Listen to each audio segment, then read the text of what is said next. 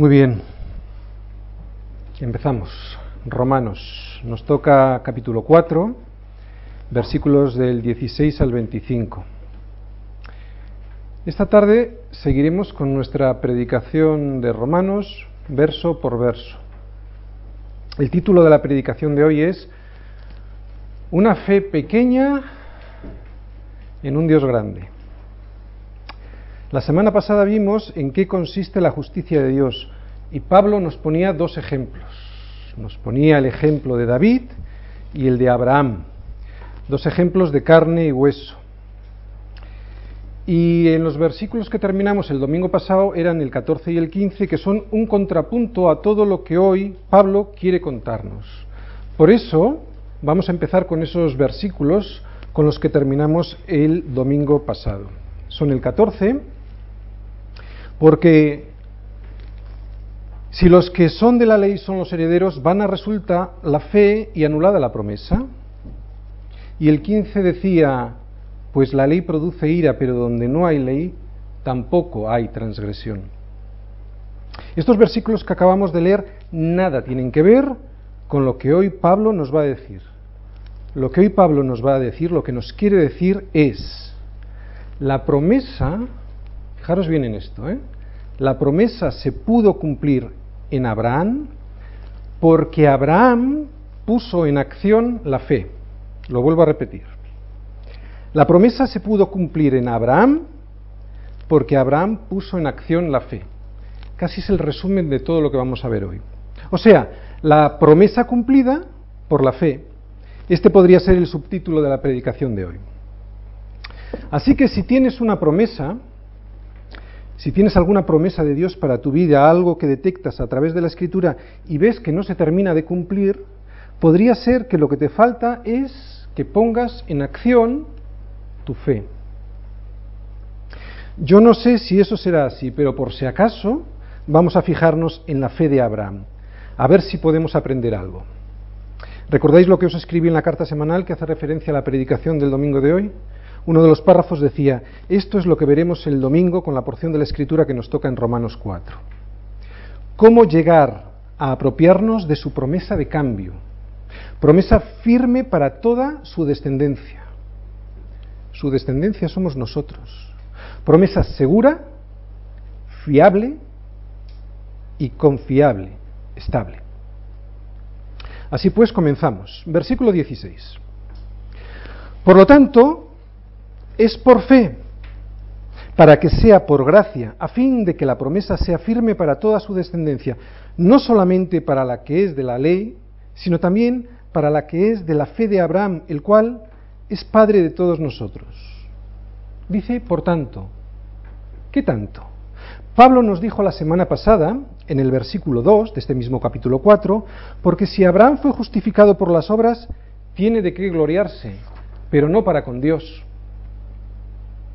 La gracia de Dios excluye por completo la presencia de cualquier mérito humano. Por lo tanto, el hombre solo puede recibir la promesa por la fe, puesto que la fe es el único acto del hombre que no involucra obras. Por tanto, es por fe para que sea por gracia. Vemos aquí un gran contraste entre los versículos 15 de la semana pasada y este 16, entre la ley y la gracia. Si fuera por ley, toda persona debería de cumplirla desde el momento en que nace y además cumplirla en todos sus puntos, cosa que sabemos que es imposible. ¿Dónde está el énfasis en la ley? En los méritos de quien obra, ya que depende de ti, ya que depende de mí. Y el contraste está en la gracia. ¿Dónde está el énfasis en la gracia? No está en quien la recibe, sino en quien la otorga. El valor de la ley está en quien la cumple. El valor de la gracia está en quien la otorga. Solo a Él sea la gloria. Mirad, vamos a seguir con un ejemplo de la semana pasada, el ejemplo de la nómina. Cuando tú cobras de tu jefe la nómina, no lo haces por gracia, lo haces por un mérito. El mérito del cobro está en ti que lo has trabajado, no en tu jefe, que en realidad te lo debe a fin de mes. A fin de mes, tu jefe es deudor tuyo.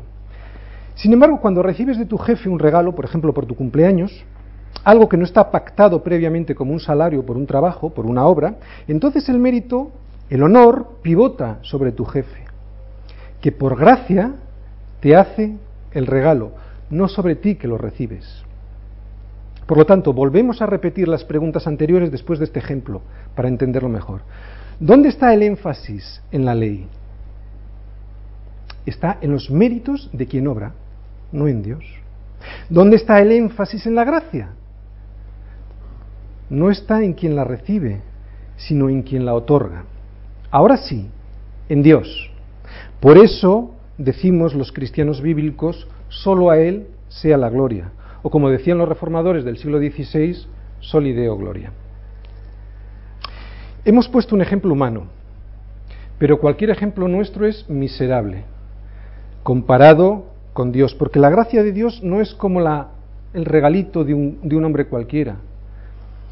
Eh, ni siquiera el regalo de Dios, que es la gracia, es el regalo de un rey, es el regalo del rey. Él te da su justicia, algo que no solamente es inimaginable, sino que además, por tus propios méritos, sería absolutamente imposible de conseguir. ¿Recordáis lo que decíamos la semana pasada? El tema de temas en Romanos es la justificación por la fe. Y esta, la fe, junto con la gracia, o se sostienen juntas o juntas se derriban. Por tanto, es por fe para que sea por gracia, nos dice Pablo. Ahora y en toda la carta nos lo va a decir, y en más cartas. Pablo se da perfectamente cuenta de que poner en deuda a Dios contigo es una solemne estupidez. También decíamos la semana pasada que no era la fe, tampoco era la fe una obra, es un don de Dios. La fe era el punto de contacto entre la gracia y tu justificación, la justicia que Dios te otorga. La verdadera fe le da la gloria a Dios, porque se da cuenta que depende de quien la otorga, no de quien la recibe. No te salvas por la fe, que es el medio, te salvas por su gracia. Sigue diciendo, a fin de que la promesa sea firme para toda su descendencia. Estamos en el mismo versículo 16. Dice, firme. ¿Qué es firme? ¿Estable? ¿Confiable? ¿Segura? ¿Por qué es estable? ¿Por qué es confiable? ¿Por qué es segura? ¿Sabéis por qué es fiable? porque no depende de mí, porque no depende de ti, depende de Dios. Si dependiera de mí, unos días estaría más seguro que otros y otros estaría totalmente desesperado. Unos días saltaría de alegría, pasara lo que me pasara, pero otros días estaría arrastrado por las esquinas pensando que Dios me ha abandonado. Pero has de saber que es el enemigo, que es el tentador el que te acusa, y has de recordar que la historia, con comillas, esta historia no depende de ti. ¿Sobre qué bases sustentas tu relación con Dios? ¿Sobre tus méritos? ¿Sobre tus propias fuerzas? ¿O sobre su promesa, su gracia? Cuando lo haces sobre su gracia, da lo mismo como te sientas. Has de estar seguro de que la promesa es firme para toda su descendencia. Firme y segura. Y sigue diciendo para toda su descendencia, o sea, para ti y para mí. La descendencia de Abraham, formamos parte de ella, tanto tú como yo. Mira, si te sientes, eh, esto de sentir es una, es una acción subjetiva, si te sientes alejado de Dios, sabes que puedes ir a Él para solicitar el oportuno socorro y restablecer de nuevo los parámetros correctos de tu relación personal con Él, de tu amistad con Él, de tu obediencia con Él. La promesa, por la gracia, es estable, nos está diciendo Pablo. Es estable, es firme. Por lo tanto, estate seguro. No depende de lo que tú haces, no depende de lo que tú eres. depende de lo que Él ya hizo en la cruz, depende de quién es Él. Este mismo versículo dice para toda su descendencia, no solamente para la que es de la ley, sino también para la que es de la fe de Abraham. Esto lo que quiere decir es lo siguiente, mirad, la promesa fue hecha mucho antes de la promulgación de la ley. De modo que los preceptos legales no ponían en peligro de modo alguno que tanto judíos como gentiles recibieran por la fe los beneficios de la promesa. Porque, repito, la promesa de que es por fe fue hecha antes de la promulgación de la ley. Esta tarde vamos a intentar ver los principios de la fe de Abraham. Fe pequeña, pero en un Dios grande, y que le llevó a ser amigo de Dios. ¿Has tenido deseos de ser amigo de alguien que te rechazaba? Dios no te rechaza, te ama. ¿Quieres ser amigo de Dios como quieres ser amigo de otros? ¿O solo pasabas por aquí por si cae algo de Él? Ya no les llamaré siervos, os llamaré amigos. Ese es el anhelo de Dios, llamarte amigo. Y yo me debo preguntar todos los días, yo me debo de preguntar todos los días, ¿es ese también mi anhelo? Versículo 17. Como está escrito, te he puesto por padre de muchas gentes delante de Dios a quien creyó, el cual da vida a los muertos y llama a las cosas que no son como si fuesen. Este es el versículo a recordar por nosotros esta semana. Es increíble. El cual da vida a los muertos y llama las cosas que no son como si fuesen. ¿Cómo empieza este versículo? Ya hemos visto cómo Pablo termina siempre toda controversia, con el único fundamento fiable, como está escrito. La palabra de Dios siempre fue y será lo único en que nos basemos, no en lo que diga un hombre, no en lo que diga yo, no en lo que diga una organización, no en lo que diga una denominación, como está escrito. Jesús también usaba la palabra para terminar con toda discusión. ¿Cómo respondió Jesús en el desierto? Escrito está. Dice, como está escrito, te he puesto por padre de muchas gentes delante de Dios a quien creyó. A quien creyó.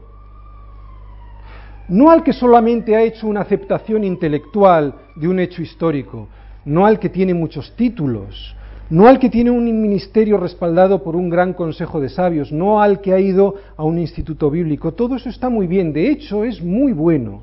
Pero si no crees, si no crees, de nada te vale. Y creer es tener fe. Y tener fe, como tantas veces hemos dicho aquí, es obedecer. Obedecer a su palabra, es creer en obediencia. Yo si algo, estoy, eh, si algo, por algo estoy contento, si por algo estamos emocionados aquí en Semilla de Mostaza, nosotros, todos, repito, todos nosotros, es que todos aquí tenemos esto tan a flor de, de piel que resulta una bendición pastorear discípulos con una visión tan clara de la Escritura. De hecho, este estar todos unánimes y en un mismo sentir hace que sea innecesario ejercer ningún tipo de autoridad. Y esto nos lleva a un punto en que nos pastoreamos los unos a los otros. ¿Y de qué viene esto? Viene de sencillamente creer. Creer sencillamente. ¿Y a quién hemos creído nosotros? A Dios y a su testimonio sobre su Hijo. El que tiene el Hijo tiene la vida y el que rehúsa creer en el Hijo no tiene la vida y la ira de Dios, sino que la ira de Dios está sobre él. Este versículo sigue diciendo el cual da vida a los muertos, el cual da vida a los muertos. Dios llama a las cosas que no son como si fuesen. En Hebreos 11, los versículos del 11 al 12, habla de esta fe de Abraham también. Dice, por la fe, también la misma Sara, siendo estéril, recibió fuerza para concebir y dio a luz aún fuera del tiempo de la edad, porque creyó que era fiel quien lo había prometido, por lo cual también de uno, y ese ya casi muerto, salieron como las estrellas del cielo en multitud y como la arena innumerable que está a la orilla del mar. Abraham casi acabado, y sin embargo tuvo descendencia por millares, siendo casi muerto, el cual da vida a los muertos. Dios da vida a los muertos. En Efesios 2.1 dice, y Él os dio vida a vosotros cuando estabais muertos en vuestros delitos y pecados. Dios nos ha dado vida juntamente con Él, estando como muertos. ¿Recordáis la, semana pasada lo, lo, que nos decía también Pablo? Que Dios está enfocado en justificar al impío. Se goza en justificar al impío, en dar vida a los muertos. El problema que podríamos tener es que no nos consideráramos muertos, que no nos consideráramos muertos en nuestros delitos y pecados, claro. Es entonces cuando Dios ya no se agradaría de justificar al bueno, entre comillas. ¿Quién es el aventurado en la escritura? ¿Quién es el Macarios? ¿Quién es el feliz?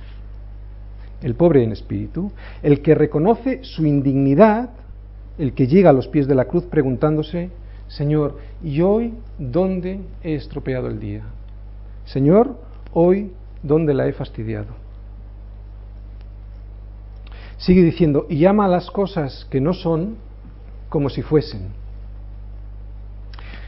¿Cómo puede ser que el servidor de ustedes, al que tienen aquí delante, siendo un pecador, y eso no es que lo diga yo, me lo declara la Escritura, no solo lo digo yo, sino que me lo declara la Escritura, ¿cómo es posible que yo sea, que yo esté justificado, que se me impute una justicia tan grande?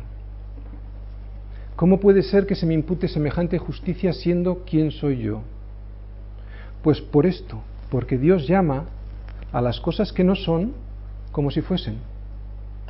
Ese es nuestro Dios. Nuestro Dios es un Dios creador, y creador no en el sentido humano, eh, del término. Nosotros, nosotros creamos cosas a partir de cosas ya creadas. Incluso a veces cuando creamos desde un punto de vista artístico, lo hacemos con cosas que Dios ya ha puesto en nuestro alma, en nuestro corazón, y usamos ya cosas creadas para plasmar esa supuesta creación. Pero Dios no. Dios crea de la nada y llama a lo que no es como si fuese, porque nuevas criaturas somos en Cristo Jesús. Nuevas criaturas somos. En Cristo Jesús solamente es al que Dios acepta como mediador. Y gracias a Él, tú y yo podemos tener una posición muy diferente a la que teníamos ante su presencia, antes muertos en nuestros delitos y pecados. Pero este Dios en quien creemos, que da vida a los muertos y llama a las cosas que no son como si fuesen, es el en el que nosotros hemos creído. A mí, a ti, a mí, al incompetente, al inútil, al despreciado, al desechado, a ese al que no es, me llama como si fuese. ¿Te hace descansar esto? ¿Esta promesa de la Escritura? Mirad, mis esfuerzos en mis fuerzas me estorban. Tus esfuerzos en tus fuerzas te estorban le estorban a Dios que ha prometido llevarte a buen puerto hasta el día de Jesucristo. Versículo 18. Él creyó en esperanza contra esperanza, estamos hablando de Abraham, para llegar a ser padre de muchas gentes, conforme a lo que se le había dicho. Así será tu descendencia. Lo que se ve, ¿a qué esperarlo? ¿No? Pero si esperamos lo que no vemos, con paciencia lo aguardamos. Esta es la lucha, esperanza contra esperanza. ¿Y qué dice Abraham? Que él creyó en esperanza contra esperanza. Esperanza contra esperanza. ¿Por qué? Porque él era ya muy mayor. Para llegar a ser padre de muchas gentes conforme a lo que se le había dicho, así será tu descendencia. ¿Qué es lo que Abraham veía? su descendencia como muerta. El viejo, mayor, reproductivamente muerto y su mujer, además de todo esto, además, estéril. Por eso dice, en esperanza contra esperanza, porque Abraham confió en Dios de una manera que sobrepasa todo entendimiento humano, todo lo que el hombre es capaz de comprender.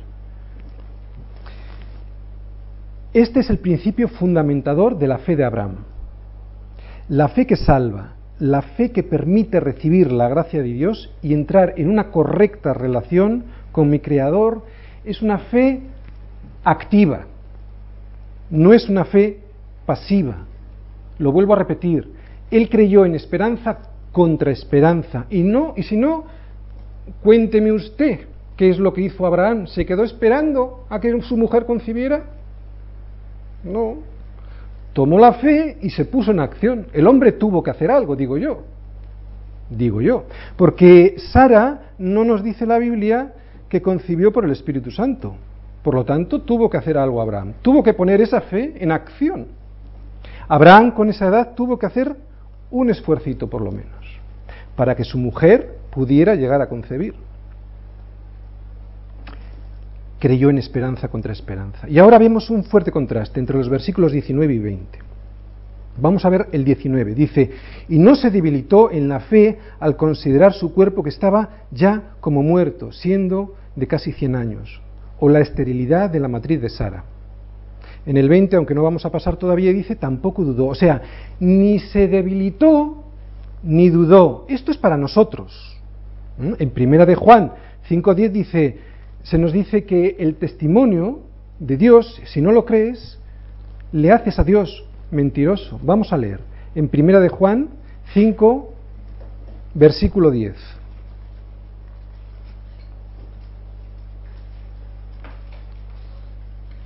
Fijaros lo que dice Juan en esta carta. El que cree en el Hijo de Dios tiene el testimonio en sí mismo.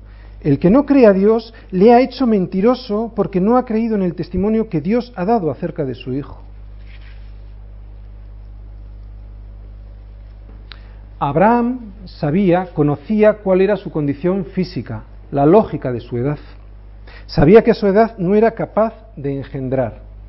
Y aún así, y a pesar de ello, dice en este versículo, no se debilitó en su fe, sino que, como veremos ahora, se fortaleció a pesar de considerar su cuerpo que estaba como muerto, casi de 100 años, dice, o la esterilidad de la matriz de Sara. Mirar, la edad de Abraham era de 99 años y la de Sara 75. Con esas edades ya se les negaba el privilegio de procrear. Por lo tanto, si tenían un hijo, era solo por un milagro de Dios. Por lo tanto, con nuestros problemas debemos hacer igual en nuestros problemas, en los problemas que consideramos nuestros cuerpos como muertos, o nuestra situación como desesperadamente imposible, o algo que nos resulta difícilmente solucionable, hacemos como Abraham y decimos, ¿nuestra fe no se debilita porque yo sé en quién he creído? ¿O caemos en la desesperanza que hace imposible que Dios actúe? Esto que acabo de decir es muy importante. Si caemos en la desesperanza, podemos ocasionar que Dios no actúe. Por eso lo importante del subtítulo que hemos puesto a esta predicación. La promesa cumplida por la fe, por la fe en acción. Versículo 20. Dice, tampoco dudó por incredulidad de la promesa de Dios, sino que se fortaleció en fe dando gloria a Dios. Esto es lo que dice la Reina Valera del 60 os voy a leer la nueva versión internacional. Este versículo dice, ante la promesa de Dios, no vaciló como un incrédulo, sino que se reafirmó en su fe y dio gloria a Dios. ¿Hay algo que tienes en tu vida que desearas y que confías que es una promesa de Dios, pero que no aparece todavía? Te voy a leer otra vez este versículo. Ante esa promesa de Dios, no vaciles como un incrédulo, sino reafírmate en tu fe y da la gloria a Dios.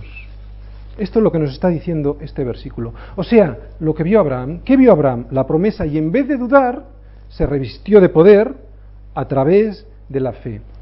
Se revistió de poder, eso es lo que quiere decir se fortaleció en fe.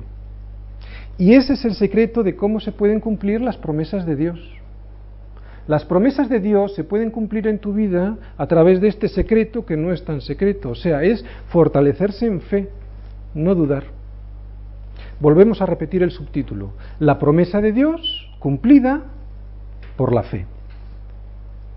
Mira, tú podrías decir en este momento seguramente que la fe de Abraham era muy fuerte y yo la tengo tan escasa.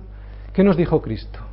Si tuvieseis fe como un grano de mostaza, podríais decir a este monte, muévete, y se movería.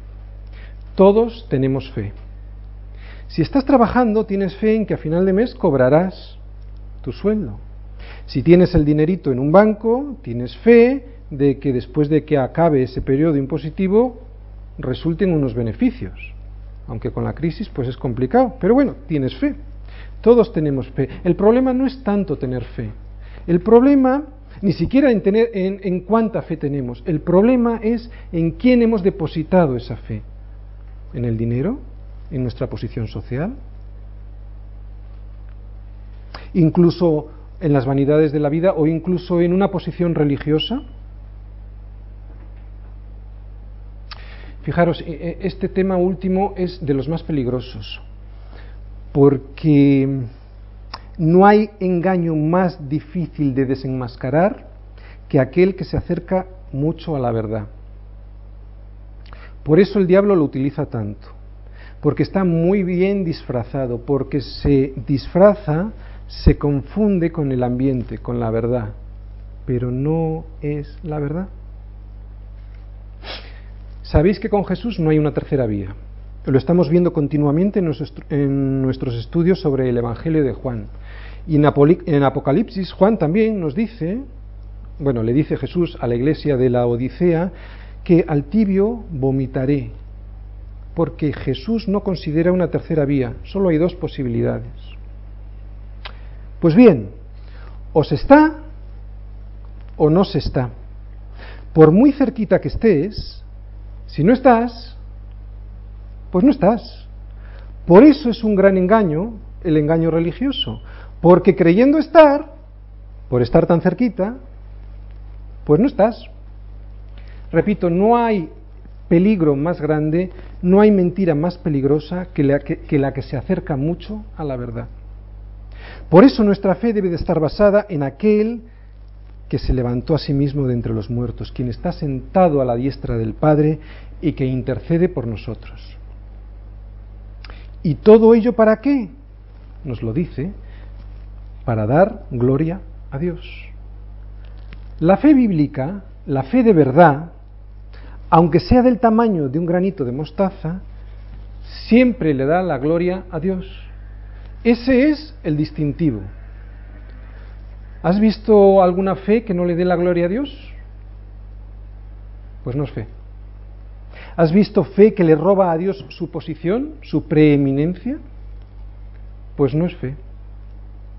En 1 Corintios 10, en el versículo 31 dice, si pues comes o bebes o hagas lo que hagas, hazlo todo para la gloria de Dios. Todo lo que hagas, de palabra o de hecho, hazlo para la gloria de Dios. Es lo que termina diciéndonos este versículo. Versículo 21. Dice, plenamente convencido de que era también poderoso para hacer todo lo que había prometido. Abraham estaba plenamente convencido. Chicos, de verdad, esto es muy importante. La fe consiste en esto. O sea, una convicción profunda, que se haya enraizada en el corazón. ¿De qué? ¿De qué tienes que estar convencido? De que es poderoso. Os voy a hacer una pregunta. No me la vais a responder, tampoco es una pregunta retórica, pero ¿por qué Dios puede ser fiel? ¿Por qué Dios puede cumplir su promesa siempre? ¿Por qué Dios puede hacerlo? porque sencillamente es todopoderoso. Dios es todo suficiente. Por eso lo puede hacer y por eso lo va a hacer.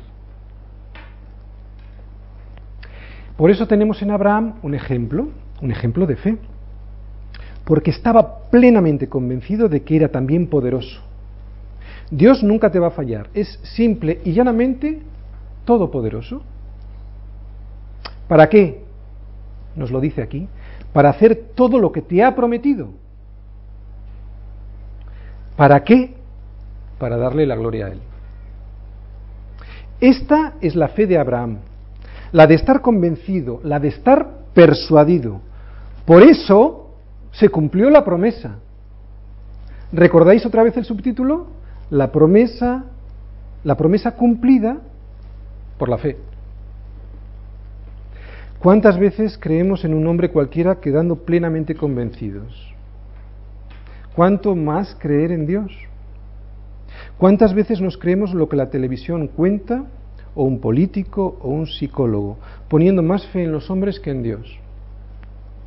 ¿Cómo somos capaces los creyentes de dudar del Dios que nos lo ha dado todo, que nos ha dado todo lo que somos y así no temer a Dios? O sea, tenerle respeto. Y sin embargo nos creemos muchas veces a los hombres a los que terminamos teniéndoles miedo. A veces tenemos, tememos más a los hombres que a Dios. Puedes disfrutar de Dios, pero solo si te fortaleces en fe, por la fe. Y si te revistes de poder, será entonces cuando disfrutes del reino, del reino aquí y ahora. Él es imposible que me falle. ¿Por qué? Lo acabamos de decir. Porque es todo poderoso. Y además me ama. Y mi fe en Él es fácil porque tengo mi confianza puesta en alguien que todo lo puede y hará todo lo que me ha prometido. Versículo 22, por lo cual también su fe le fue contada por justicia. Aquí en este versículo simplemente refuerza lo que ya nos había dicho previamente en el versículo 3, que decía, porque, ¿qué dice la escritura? Creyó Abraham a Dios y le fue contada por justicia. ¿Recordáis la palabra cuando decíamos contada, acreditada? No un saldo lleno de números rojos, como era nuestra cuenta anteriormente, ni siquiera un saldo a cero, es un saldo que nos imputa de sus justicias, lleno de números, de su justicia, vestido con su justicia para estar impecable ante el tribunal de Cristo. Eso es como nos gustaría estar delante de Él, no vestido con nuestros harapos, no vestido con mis justicias que no valen nada. Versículo 23. Y no solamente con respecto a él se escribió que, que le fue contada, contada, otra vez, acreditada. Aquí nos está diciendo que esto no solo le acredita a Abraham, sino a más gente. Y además dice cómo se escribió. Otra vez, la escritura como medio fiable. Dios requiere la misma clase de fe que le requirió a Abraham para que cualquier persona reciba la misma clase de justicia que Abraham recibió. Versículo 24. Sino también con respecto a nosotros, a quienes ha de ser contada, esto es, a los que creemos en el que levantó de los muertos a Jesús, Señor nuestro. Aquí hay dos temas, el objeto y el contenido. El objeto de la fe de Abraham, como la de cualquier creyente, es Dios. Ese es el objeto de nuestra fe. Sin embargo, el contenido de dicha fe es diferente. Para Abraham el contenido, como nos decía en el versículo 17, es que ese Dios da vida a los muertos. Para nosotros el contenido es que ese Dios en quien creemos levantó de los muertos, levantó de los muertos a Jesús, Señor nuestro. En este versículo 24 podrías poner tu nombre donde dice nosotros. Pon, pon, tu nombre si es que crees. Si es que crees en el que le levantó de los muertos a Jesús, Señor nuestro. Lo leemos. Sino también con respecto a Salva, Mariluz, Juan, Aitor, sino también con respecto a Tony, a quien ha de ser contada, esto es, a Tony que cree en el que levantó de los muertos a Jesús, Señor mío. Pon tu nombre, si crees, tienes derecho a poner tu nombre. Versículo 25. El cual fue entregado por nuestras transgresiones y resucitado para nuestra justificación. Entregado para Didomi. Poner en las manos de alguien es lo que significa esto. Es un término judicial, cuando la policía pone a, disposición judicial a alguien, eso es lo que hace. Eso es lo que hace Dios cuando puso a disposición de la justicia a su Hijo. En vez de ponerte a ti y en vez de ponerme a mí, que lo merecíamos, le puso a Él. Pero solo si crees que eso es así, se te, te, será imputada esa justicia. Para ello necesitas revestirte de poder y convencerte, estar persuadido. También la, semana pasada decíamos con respecto a la fe que nos salva, decíamos que creer no es garantía absolut absolutamente de nada. Ya mismamente Santiago nos decía en Santiago 2.19, crees en Dios, bien haces, los demonios creen y tiemblan. Por lo tanto, creer, nos dice Pablo, que no es ninguna garantía de nada. Bueno, en realidad nos lo dice toda la escritura. Yo creo que para Dios no existe diferencia entre los demonios y una persona que cree que cree en Dios. Hay muchísima gente que cree en Dios, algunos de ellos incluso cristianos.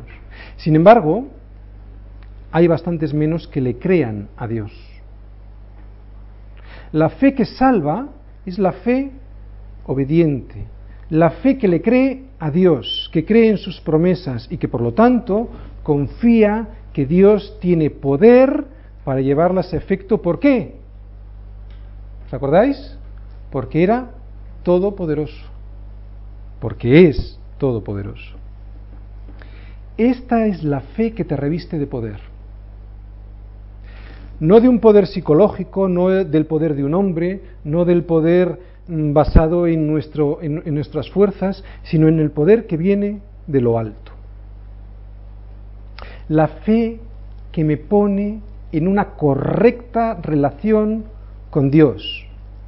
Repetimos, ¿cuál es? La que nos dice este versículo 25, la que resulta de creer que Jesús fue entregado por nuestras transgresiones y resucitado para nuestra justificación. Transgresión. Se deriva, esta palabra se deriva del verbo parapipto que significa desviarse del curso correcto. Por lo tanto, traspasar. Hemos traspasado la línea. Somos pecadores. Hay un versículo en Isaías que todos sabemos muy bien, en, Isaías 53, 5, que dice, Mas Él herido fue por nuestras rebeliones, molido por nuestros pecados. El castigo de nuestra paz fue sobre Él, y por su llaga fuimos nosotros curados. El ser humano en su rebeldía se ha desviado del curso correcto, es decir, se ha desviado de la gloria de Dios. Vamos a centrarnos un poquito para terminar este versículo. Fijaros, aquí hay dos temas. Pablo dice, ah, entregado por nuestras transgresiones. O sea, entregado por Dios a morir. Esto todo el mundo lo sabe que Jesús murió. B, resucitado para nuestra justificación. Si no crees que fue resucitado, de nada te vale lo anterior, porque la resurrección es la prueba del poder de Dios y de que ese sacrificio fue aceptado para nuestra justificación. Si no hubiese resucitado, su sacrificio no hubiera servido de nada. Significaría que Dios no lo aceptó. Estos dos hechos que vemos en este versículo 25, Pablo los enlaza, vinculándolos. Son la piedra angular en la que descansa el Evangelio. Primero, entregado a morir por nuestros pecados, por nuestras culpas, murió. Segundo, resucitado para nuestra justificación.